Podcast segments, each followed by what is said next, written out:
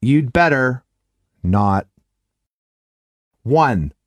You'd better take your umbrella. 2. You'd better not get angry so quickly.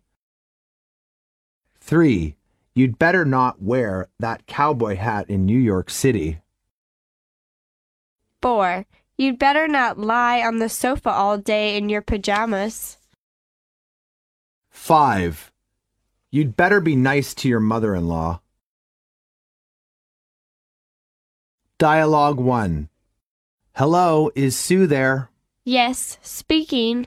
Oh, sorry.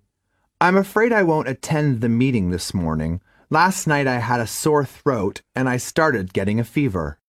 Don't worry about the meeting. You'd better go to see a doctor. I hope you will be better soon. Thank you, Sue.